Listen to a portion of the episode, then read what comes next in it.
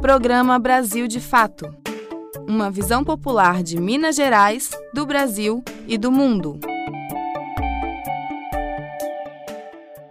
Olá a todos e todas! Começa agora mais um programa que tem uma visão popular de Minas Gerais, do Brasil e do mundo. Bora conferir os destaques desta quarta-feira, dia 7 de fevereiro? Mortes por câncer em crianças aumentam em regiões que têm menos investimentos em saúde pública. Pesquisa mostra melhora na aprovação de Lula e na avaliação geral do governo. Enem dos concursos. Candidatos têm última semana para se inscrever no concurso unificado. Isso e muito mais a partir de agora pelos próximos 15 minutos. Então, fique ligado. Brasil de fato chegou. Bora escutar. Brasil de fato chegou. O programa popular. Brasil de fato chegou. Bora escutar. Brasil de fato chegou. O programa popular. Programa Brasil de Fato uma visão popular de Minas Gerais, do Brasil e do mundo. Começamos o programa de hoje falando sobre saúde pública. Uma pesquisa apontou que o câncer entre crianças causa mais mortes em regiões que investem menos em saúde. A falta de leitos, a estrutura para diagnóstico e tratamento de profissionais impacta diretamente nesse triste indicador. Este é o tema do Repórter SUS desta semana com Nara Lacerda. Repórter SUS: O que acontece no seu sistema único de saúde? Uma pesquisa da USP, a Universidade de São Paulo, apontou que o câncer entre crianças causa mais mortes em regiões que investem menos em saúde. A falta de leitos, estrutura para diagnóstico e tratamento e profissionais impacta diretamente na disparidade. Embora os dados gerais tenham decrescido no período estudado, 1996 a 2017, a desigualdade ainda é fator determinante Segundo o estudo, aspas, os autores observaram grande heterogeneidade entre os estados brasileiros, intimamente relacionada ao desenvolvimento socioeconômico. A mortalidade diminuiu mais em estados mais desenvolvidos, com melhores cuidados de saúde. Tais descobertas apontam para a necessidade de melhorias das intervenções, dada a ampla manifestação de exclusão social nas regiões brasileiras. Fecha aspas. Os territórios com menor número de leitos públicos de unidades de terapia intensiva, as UTIs, apresentaram os mais altos índices de óbitos. Meninos de 0 a 4 anos tiveram as maiores taxas de mortalidade. Entre 2 e 3% dos casos de câncer registrados no Brasil ocorreram entre crianças. Segundo a pesquisadora Camila Velame, coautora do estudo, o índice pode parecer baixo, mas tem impacto considerável diante da letalidade e dos riscos de sequelas e incapacidades.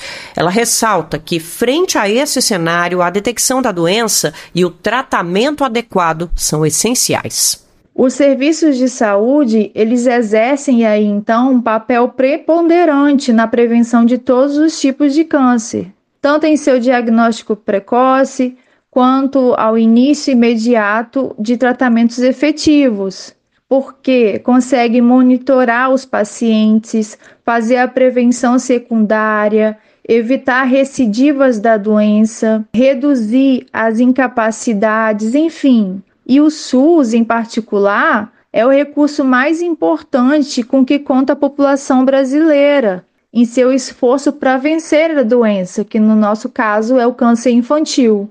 Para chegar aos resultados, a pesquisa avaliou dados do Sistema de Informações sobre Mortalidade, do Cadastro Nacional de Estabelecimentos de Saúde e do Sistema de Informações sobre Orçamentos Públicos em Saúde.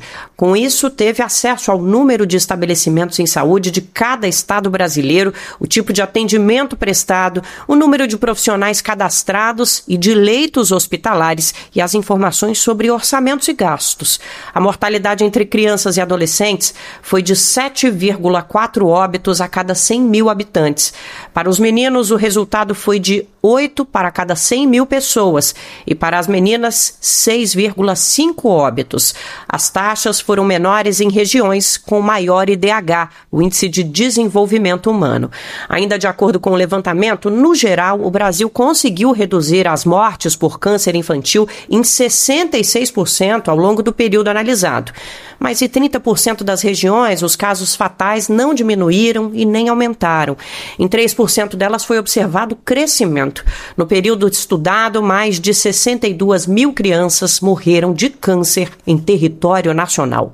O estudo também aponta os prejuízos causados pela falta de registros e informações. Camila Velame destaca os esforços do Ministério da Saúde para implementar protocolos nacionais de atendimento e condução dos casos. Ela ressalta, no entanto, que a política exige envolvimento amplo é importante né, o empenho dos diversos setores envolvidos em prol da reversão do cenário atual do Brasil em relação ao câncer infantil, onde casos de câncer potencialmente curáveis é, ainda são identificados em estágios avançados. E a demora nesse acesso à confirmação diagnóstica e ao tratamento impactam negativamente na mortalidade, né, nas taxas de mortalidade do câncer infantil. O estudo foi publicado na edição mais recente da Revista Brasileira de Epidemiologia da Abrasco, Associação Brasileira de Saúde Coletiva. Para ler, confira a versão em texto do Repórter SUS no brasildefato.com.br barra radioagência. De São Paulo, da Rádio Brasil de Fato, Nara Lacerda. E ainda no tema saúde, hoje nós temos a nossa colunista enfermeira Sofia Barbosa tirando as dúvidas dos ouvintes no quadro Amiga da Saúde. Amiga da saúde.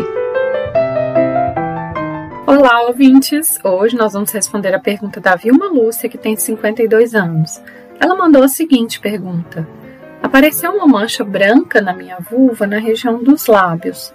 Sinto uma coceira leve, mas não me incomoda. O que pode ser isso? Bom, pessoal, é preciso procurar um médico para avaliar melhor esse problema, né? Manchas claras na vulva, gente, podem ter diversas causas. Pode se tratar de vitiligo, que é aquela despigmentação da pele, né? Tem o líquen esclerotrófico também, que é uma doença crônica que costuma provocar um desconforto, uma coceira e maior sensibilidade da pele na vulva. E mesmo uma micose, que é a infecção por fungo mais comum, dentre outros também. Mais preocupante, gente, seriam as causas relacionadas a algum tipo de câncer, né? Que também pode cursar com manchas na pele.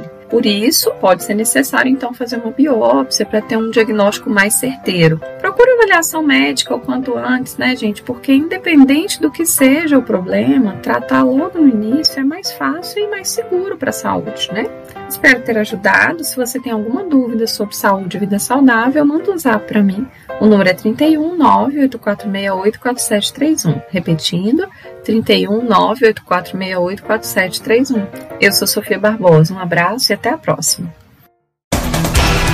Essa emissora é parceira da Rádio Brasil de Fato. Você está ouvindo Programa Brasil de Fato.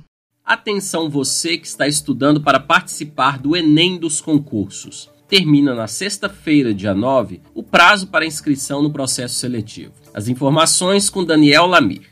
Termina no próximo dia 9 de fevereiro, sexta-feira, o prazo para inscrição no Concurso Público Nacional Unificado, já conhecido como Enem dos Concursos. Os interessados em participar devem acessar o site da Fundação Sesgran Rio e pagar a taxa de 60 reais para os cargos de nível médio e 90 reais para os de nível superior. O endereço é www.sesgranrio.org.br. Sesgran se escreve com N de navio. Repetindo, sesgranrio, tudo junto, .org.br. Vale lembrar que o candidato deve estar inscrito na plataforma gov.br. Os organizadores já contabilizaram mais de um milhão de inscrições para a disputa de 6.600 vagas no serviço público. Dessas, a maioria, quase 6 mil, são para os cargos de nível superior e 692 para o de nível médio. As provas serão aplicadas no dia 5 de maio em 220 cidades distribuídas em todas as unidades federativas. Para se inscrever, é preciso escolher um entre oito blocos temáticos do concurso. Na sequência, aparecem as opções para os cargos de interesse dentro do mesmo bloco temático. Neste momento, os candidatos devem colocar tudo na ordem de preferência. Primeiro, entre os cargos e depois entre as especialidades. Os editais dos oito blocos temáticos com todos os requisitos necessários estão disponíveis em site específico do Ministério da Gestão e da Inovação em Serviços Públicos. O telefone de suporte para esclarecimento de dúvidas sobre os editais, disponibilizado pela banca examinadora da Fundação Sesgran Rio, é 0800 701 2028. Repetindo, 0800 701 20 28. O funcionamento é das 9 da manhã às 5 da tarde todos os dias, inclusive aos fins de semana e feriados. Os links para inscrição e consulta dos editais estão disponíveis na versão online desta matéria no site do Brasil de Fato, www.brasildefato.com.br do Recife, da Rádio Brasil de Fato, com reportagem de Pedro Peduzzi, da Agência Brasil. Locução: Daniel Lamir. Pesquisa aponta: a aprovação do presidente Lula e avaliação do governo federal melhoraram no período entre novembro e janeiro. Douglas Matos. A aprovação do presidente Lula e a avaliação do governo chefiado por ele melhoraram entre novembro e janeiro, segundo o levantamento publicado nesta terça-feira pelo Instituto Atlas Intel, que ouviu mais de 7.400 pessoas entre os últimos dias 28 e 31. Segundo o Instituto, 52% da população aprovam o presidente, contra 43% que desaprovam. No levantamento de novembro, esses índices eram de 50% para aprovação e 47% para desaprovação.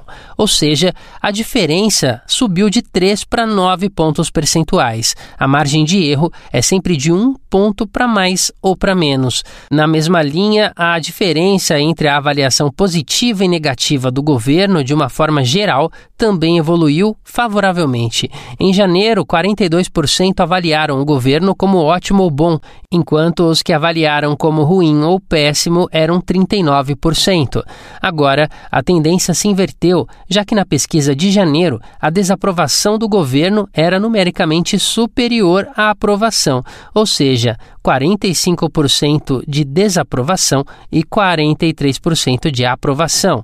O levantamento foi buscar ainda a percepção das pessoas sobre as imagens de uma lista de figuras no cenário político. Lula teve o percentual de aprovação mais alto, 51%, ainda que 45% dos entrevistados tenham dito que pensam negativamente sobre a imagem do presidente. Simone Tebet teve 47% de avaliação de imagem positiva e 43% negativa. Tarciso de Freitas, 43% positiva e 34% negativa. Tebet e Tarcísio foram os dois únicos com um saldo favorável nesse levantamento. Por outro lado, personagens como o ex-presidente Jair Bolsonaro, com 43% de imagem positiva e 51% de negativa, e o ex-juiz e ex-ministro, hoje senador Sérgio Moro, com 22% positiva e 65% negativa, tiveram um saldo de imagem pior. A situação é a mesma do presidente da Câmara dos Deputados, Arthur Lira, com 15% de imagem positiva e 62% negativa. Quando perguntados sobre qual partido político de preferência, os entrevistados tiveram respostas pulverizadas. As únicas legendas com quantidade relevante de apoiadores declarados foram o PT, partido de Lula, com 29%, e o PL de Bolsonaro, com 18%. No entanto, os dois ainda ficaram abaixo dos 39% da resposta nenhum. De São Paulo, da Rádio Brasil de Fato, locução Douglas Matos.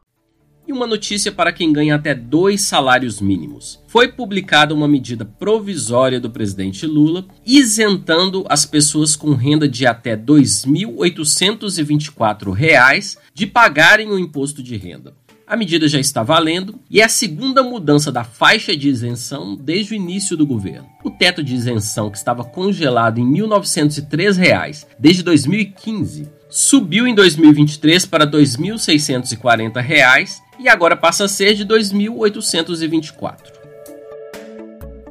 E chegamos ao fim de mais uma edição do nosso programa, produzido pela equipe de jornalismo do Brasil de Fato. Apresentação, roteiro e trabalhos técnicos de Wallace Oliveira. Voltamos amanhã ao meio-dia e um forte abraço. Você ouviu o programa Brasil de Fato Minas Gerais. Siga sintonizado com a gente, basta digitar Brasil de Fato MG em qualquer plataforma de podcast. Acompanhe mais notícias no site brasildefatomg.com.br.